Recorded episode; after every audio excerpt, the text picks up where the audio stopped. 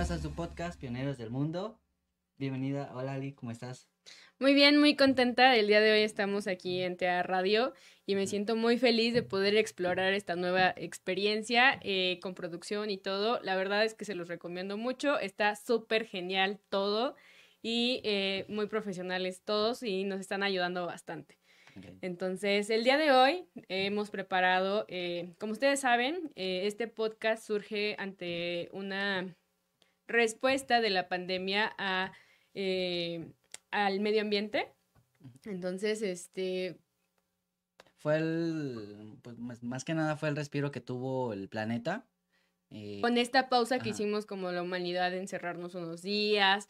Entonces nosotros nos dimos cuenta, eh, o sea, ya, ya veníamos como con una conciencia ambiental, eh, pues de años, pero nos dimos cuenta que durante esta pandemia, pues la naturaleza respiró. ¿Qué va a pasar en este momento que ya estamos regresando a una nueva normalidad? Porque todos estamos de acuerdo que nada es igual a cuando inició la pandemia, ¿no? O antes de la pandemia. Exacto, porque bueno, algo que yo me di cuenta es que ahorita ya volvimos a salir todos.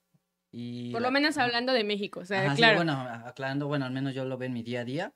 La gente creo que está corriendo otra vez eh, y se le está olvidando como esa parte de cuidar el ambiente eh, en ese sentido. O sea, como que están dejando morir esa parte. Afortunadamente ya estamos superando esta crisis sanitaria, pero existe esta crisis ambiental que ha existido desde mucho tiempo y que con la pandemia tuvo una pequeña mejora, pero que sin duda estas eh, experiencias y estas actividades de cuidado del medio ambiente tienen que seguir. Entonces, pues Pioneros del Mundo surge justamente como para eh, Llevar ese mensaje a la sociedad, hacer una conciencia por el planeta. Es la idea del... Y a buscar a más personas que sean afines y que puedan justamente eh, construir un, un, mundo en el cual la naturaleza forme parte integral de ello y no sea solamente eh, la conciencia materialista y explotadora de, de la naturaleza. Exacto. también, obviamente la idea es que estos, esos mensajes lleguen a, un, a la mayor cantidad de gentes y que las próximas generaciones tengan esa conciencia y sepan que es un árbol, que debemos de cuidar el agua, que no debemos... El aire. El aire, exacto. por ejemplo, desafortunadamente México en la actualidad eh, sigue apostando por el petróleo, por todas por siguen como hidrocarburos. hidrocarburos. Y en otros países, o sea, en, por ejemplo, Estados Unidos o Japón, ya, o sea, prácticamente hay más, ya empieza a haber más coches eléctricos, o sea, ya... Las energías renovables tienen un mayor desarrollo. Esto también tiene que ver como con la parte del desarrollo industrial, del desarrollo, de la implementación de nuevas tecnologías en la vida cotidiana. Todos sabemos que tiene un proceso de adaptación pero nosotros nos hemos dado cuenta que en México el tiempo que transcurre de la adaptación de una tecnología a su aplicación ambiental es muy largo. Entonces, incluso muchos emprendedores de estas nuevas energías, de estas nuevas eh, opciones que hay para eh, no dañar tanto la naturaleza, pues emigran a otros países para tener una, este, un apoyo. Exacto, ya que por lo mismo que estás mencionando, eh, no le dan como todo ese apoyo todavía a, al apostar por la conciencia del planeta. Pues sí, entonces para eso surge Pioneros del Mundo y el día de hoy pues queremos platicarles un poco sobre este, la, la reforestación, pero desde otro enfoque.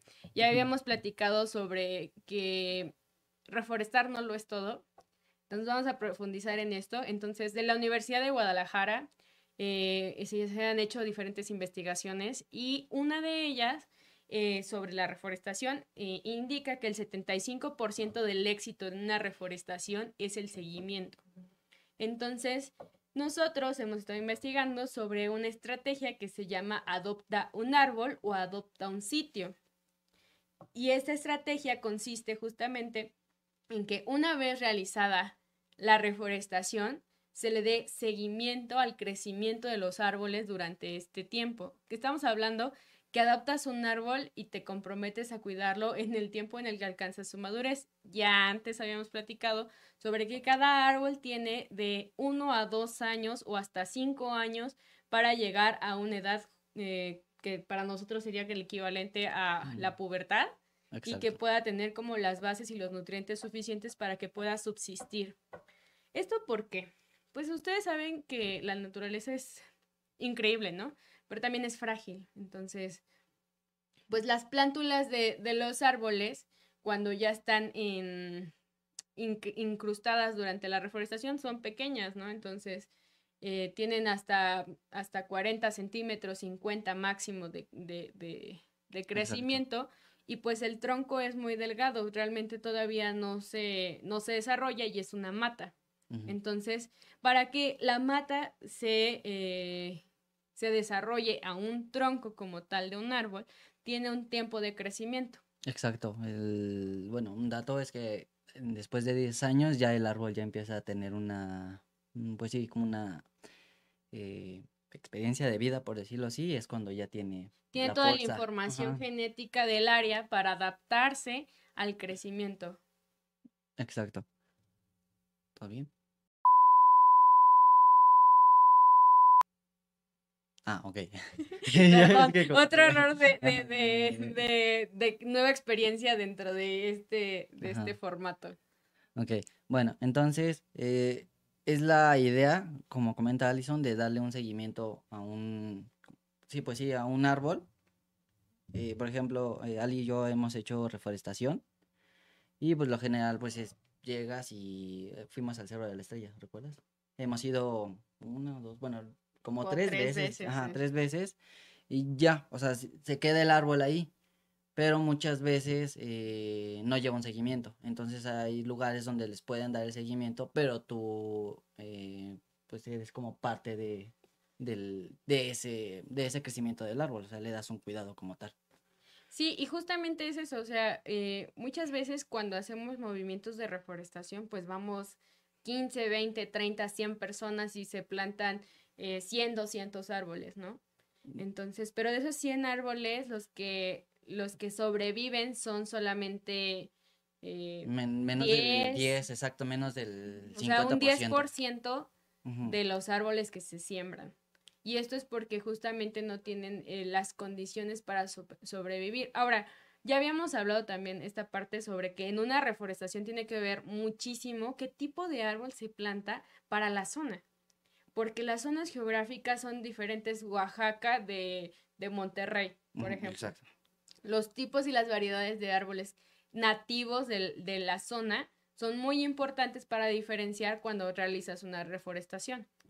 Entonces, eh, no es lo mismo una secuoya que un fresno o que las condiciones que van a, soportar cada uno, el calor, eh, el frío o incluso este, la humedad, los incendios. Entonces, para que realmente lleguen a sobrevivir a este tiempo, requieren de cuidados especiales durante el tiempo de vida que van a tener para poder llegar a ser adultos. Exacto.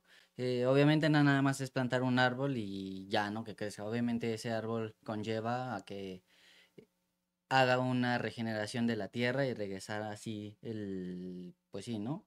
Nutrir al, a la tierra como tal. Entonces ese también es una, algo importante, no nada más es plantar un árbol y ya se está cumpliendo el objetivo, no, o sea, todo lleva un proceso. Los sistemas abióticos eh, eh, son muy diversos y el, el que la, la, subsistencia de un árbol puede garantizar la subsistencia de, de miles de especies, insectos, mamíferos, aves, eh, microorganismos, hongos.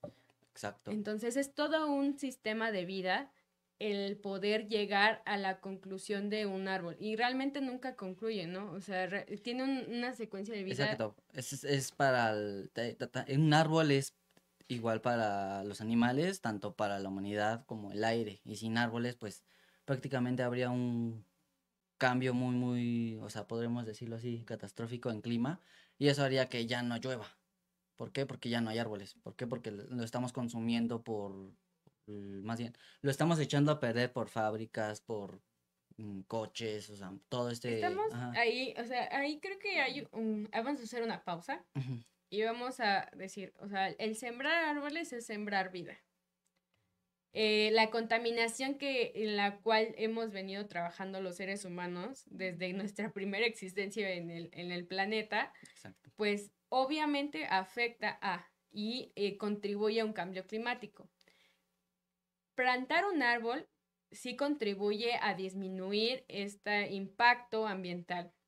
No es lo único, ya hemos hablado sobre eso también, que pues eh, el agua, todo está conectado realmente. Entonces, asegurar una existencia a las generaciones futuras es parte de vivir como con un, una vida sustentable. Exacto, es lo que habíamos hablado, eh, bueno, esta semana, esta semana se han hablado mucho sobre el tren Maya, también ya hemos hablado de eso, y están muy, muy, muy en contra como en esto. bueno, en eso tenemos, que decir que ya se detuvo, ¿no? Sí, bueno, no, tengo entendido que no, lo están... Lo, están replanteando justamente porque se vencieron las estructuras, lo que les habíamos contado la semana pasada, y eh, pues obviamente pues estos árboles que se retiraron de las zonas y que dijeron, por aquí no es. Entonces eh, se están realizando actividades para justamente recuperar las zonas que, se fueron, que fueron deforestadas por cuestión del tren Maya. Sí, porque pues prácticamente, bueno, yo vi un video en el cual creo que estaba ganando más esa, eh, por las empresas privadas de la carretera, creo que fue por el cual pasaron a afectar a la, mm, sí, sí es fauna, ¿no? Sí, a la, a, la fauna, a los árboles. Y ahorita, a la, la, sí, exacto, eh, perdón. Eh, entonces, eh, tengo entendido que no están pausando nada, o sea, solamente están en dialogar, y, pero no, o sea, prácticamente, des, pues sí, desgraciadamente por las empresas privadas que no quieren que pase por la carretera, pues va a tener que pasar por este lado. Pero si construyen ahí el, las vías del, del tren, eh, prácticamente están, como no es, eh, se están, no es maldecir, es como, no me acuerdo de la palabra. No entiendo la idea, realmente me perdí un Bueno, la idea es que a, un gran futuro prácticamente ese tren puede llegar a caer eh, y hundirse literal. Porque ah, lo están, Lo están construyendo sobre los cenotes y los, entonces las estructuras no son lo suficientemente duraderas, o sea, no, no, no tienen un tiempo de vida lo suficientemente duradero para poder garantizar su, eh, su eficaz funcionamiento. Entonces ahí prácticamente va a ser como otra línea 12 del metro, entonces creo que... ya sé a qué querías llegar, pero ese tema es otro. sí, bueno, eso es otro, pero pues prácticamente va a ser lo mismo si no hacen bien las cosas, solamente por querer que pase tu tren por la selva o sea, solamente por querer cumplir con compromisos adquiridos no significa que vas a hacerlo durante el periodo de mandato gubernamental que hay, ¿no? Exacto. Entonces, este, más bien es como una invitación a, que se preparen bien este tipo de proyectos para que podamos evitar justamente un impacto ambiental todavía mayor. O sea, porque todo tiene un impacto ambiental. Hasta que te calientes un café, tiene un impacto ambiental. O sea, eh, el hecho de existir es consumir eh, elementos para tu propia subsistencia, ¿no? Y destruir. Pero también tienen todo un ciclo, ¿no? O sea, nosotros también cuando eh, tenemos un ciclo en el cual alimentamos a la naturaleza. O sea, somos parte importante de ello, más no indispensable, lo podría decir, pero el disminuir las huellas ecológicas que tenemos es algo de lo que podemos tomar conciencia para poder hacer acciones concretas. Una de estas es justamente la reforestación con causa y con sentido a través de la adopción de árboles eh, eh, para su mantenimiento. O sea, la invitación concreta que queremos hacer es adopten un área, adopten un, este, un, árbol y esto también ayuda en que, o sea, justamente las experiencias que hemos tenido de realizar reforestaciones que nos quedan al otro lado de la ciudad, literalmente cruzamos toda la ciudad para poder llegar hasta los árboles y que no le podemos dar un mantenimiento, existen estas estrategias, ¿no? Adopta un árbol. O sea, trata de... de Simpatizar. Ajá, de, de alimentar al árbol que tiene cerca. O sea, no sé si a ustedes les ha pasado que, por ejemplo, eh, del área que viven, y si, por ejemplo, no tengo, no tengo donde hay un árbol en mi casa, vivo en un departamento de plantita. Entonces podemos tener una maceta en casa y de esa forma generar oxígeno. O sea, hay literal plantas de sombra, plantas de sol, que te pueden... El palo de Brasil es muy bueno. Los cactus son muy buenos. O no es que sea bueno o malo. Bueno, bueno no son malos, pero son, muy buenos, son buenos, son, Son una opción que pueden optar para poder generar oxígeno dentro de las ciudades. Estamos hablando ahorita algo muy enfocado a la ciudad, porque nosotros vivimos en la ciudad. En el campo, eh, la oportunidad de poder cuidar árboles es mucho, mucho, mucho diferente y el impacto ambiental que tiene una persona que está en el campo es diferente también. Exacto, por ejemplo, eh, una vez yo dije, no, pues yo, bueno, es un, eh, un poco de contexto, ¿no? Eh, no, pues en el futuro yo me voy a ir a, mm, a otra ciudad, ¿no? Pero ¿qué voy a ir a hacer? ¿Voy a ir a afectar a esa zona o me voy a acoplar a la zona? O sea, aquí también entra esta parte como de bioconstrucción, ¿no? O sea, sí, cuando, o sea, cuando nos mudamos, eh, llegamos a construir en otros lugares, pero hay una forma de integrarse a la naturaleza a través de la bioconstrucción. Adaptarse. Adaptarnos al entorno que está de forma amigable, porque como les dije, todos los seres humanos, humanos necesitamos de eh, recursos para existir. Pero ¿qué, qué sucede cuando eh, optamos por construir eh, amigablemente con el, con el planeta. Es decir, a través del bambú, a través, a través de, este, de bloques de, de tierra, etc. Hay diferentes técnicas, pero ¿qué, ¿qué sucede? Que el impacto que generas es mucho menor y la tasa de supervivencia de las especies que están alrededor también lo son, porque incluso existe forma de reubicar plantas, de reubicar árboles, que sí son costosas, debo admitirlo, pero no son imposibles, porque existen muchos AC que se dedican a eso. Exacto, por ejemplo, eh, volviendo a lo que te estaba mencionando, o sea, si te vas a ir a otra ciudad y, o sea, porque no lo puedes hacer aquí, te vas a ir a otra ciudad, creo que también es donde entra la coherencia en, el humano, ¿no? Si, te vas a ir, te adaptas, pero si vas a seguir aquí, haz un cambio. ¿Por? Porque estás en una ciudad que está en un mundo muy, muy materialista. Entonces creo que es adaptarse o poder tratar de cambiar algo un poco uh, pues sí, o sea, está Un poco más amigable o, por más saludable para el planeta, ¿no? Sí, o sea, ser congruente con todo lo que hacemos, o sea.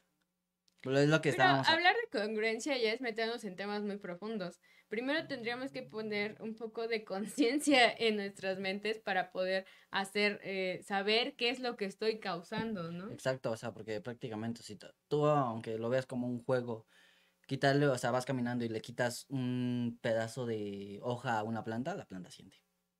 No sabes, eh, tal vez es un daño mínimo, pero la planta lo resiente. Y creo que es algo que no nos damos cuenta y lo hacemos así, ay, no, ya. Entonces creo que ahí es donde también, en esas cosas tan chiquitas, tan mínimas, es donde está la congruencia en el humano de realmente respetar un árbol. Porque, o sea, incluso hasta el mismo pasto. O sea, yo lo veo así. Vuelvo a lo mismo. O sea, antes de hablar de congruencia, hay que hablar como de entender el problema. Primero hay que ser, o sea, ser consciente de que eres parte del problema y ya después ser congruente con no, se, no afectar de forma directa o, de forma, más bien de forma directa. Porque ya siendo consciente ya lo haces con, con dolo, ¿no? O sea, lastimando, porque ya sabes que está mal, ¿no? Pero si realmente no tienes la conciencia de que eh, tienes una huella de carbono, una huella este, hídrica, una, eh, una huella ambiental de daño a la tierra, pues realmente no, no, todas las acciones que hagas no van a ser con conciencia ambiental. Exacto, entonces ahí es, bueno, yo al menos yo desde mi perspectiva, es una parte muy sensible, eh, creo que las palabras son muy bueno, yo siempre he dicho, creo que valen más los hechos que las palabras. Entonces, las palabras sobran, los hechos hablan. Entonces, es la congruencia de cosas mínimas, las puedes hacer. Tú, tú lo has dicho, o sea, cosas pequeñas pueden hacer cosas grandes. O sea, grandes, cambios. muchas personas haciendo pequeños cambios pueden tener un gran cambio. Entonces, nosotros ya hemos hablado sobre soluciones. El día de hoy hablamos sobre una en particular que es adoptar una planta, adoptar un árbol y de esta forma garantizar su supervivencia y que también ella pueda generar eh, y multiplicarse ese efecto de, virtud, ¿no? O sea, al, al, al, momento de que una planta eh, tiene semillas, o sea, de una semilla, de una planta, eh, pueden salir 100, 200 semillas que pueden generar como esa prosperidad y que justamente la naturaleza tiene esa, esa característica. característica. Sí.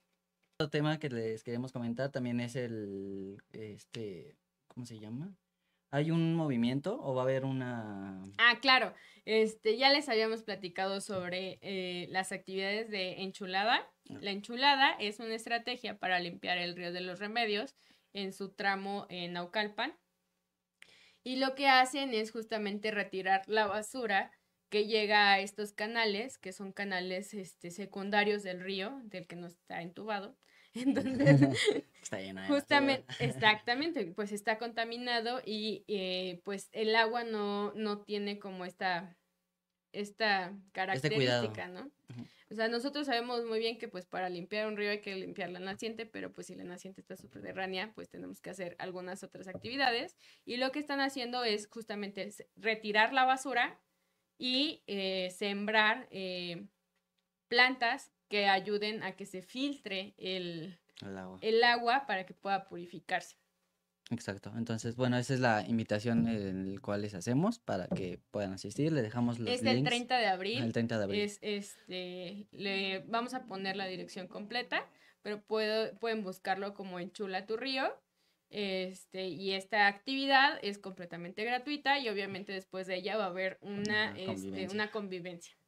Entonces, este, también, eh, pues existe esta, esta, esta posibilidad de poder ayudar de forma un poco más organizada y con un impacto más directo, pero recuerden que estas pequeñas acciones como ubicar eh, cerca de tu hogar un árbol, ubicar una planta a la que quieras darle seguimiento, pues tienen un gran impacto en cuanto a su tasa de vida, a su, eh, a su probabilidad de supervivencia a condiciones que pueden llegar a afectarla, ¿no? O sea, tan solo no nos vamos tan lejos. Las semanas pasadas, ¿qué calor hizo? que nosotros lo sentíamos y sentíamos que nos derretíamos, ¿no? Sí, lo andan maldiciendo el sol, el sol no tiene la culpa. Pues de nosotros, nosotros por, deshacer la capa de ozono con nuestras emisiones de carbono y nuestros eh, Exacto. nuestros gases de efecto invernadero, ¿no? No, yo cuando llueve es de ah, lluvia, arbolitos, se mojan. Exacto, sí, sí, nosotros agradecemos cuando llueve. Ajá, sí, yo prefiero mojarme, o sea, respeto al sol y todo, pero yo prefiero mil veces la lluvia, el aire, el, frío, pero el sol, no me quemas, me lastimas, pero bueno. pero, o sea, eh, entonces si no quieren que nos queme tanto el sol, cuiden una planta, cuiden un árbol, cuiden prácticamente todo lo que hacen. Obviamente somos humanos y vivimos, vivimos en un mundo materialista, no lo podemos negar.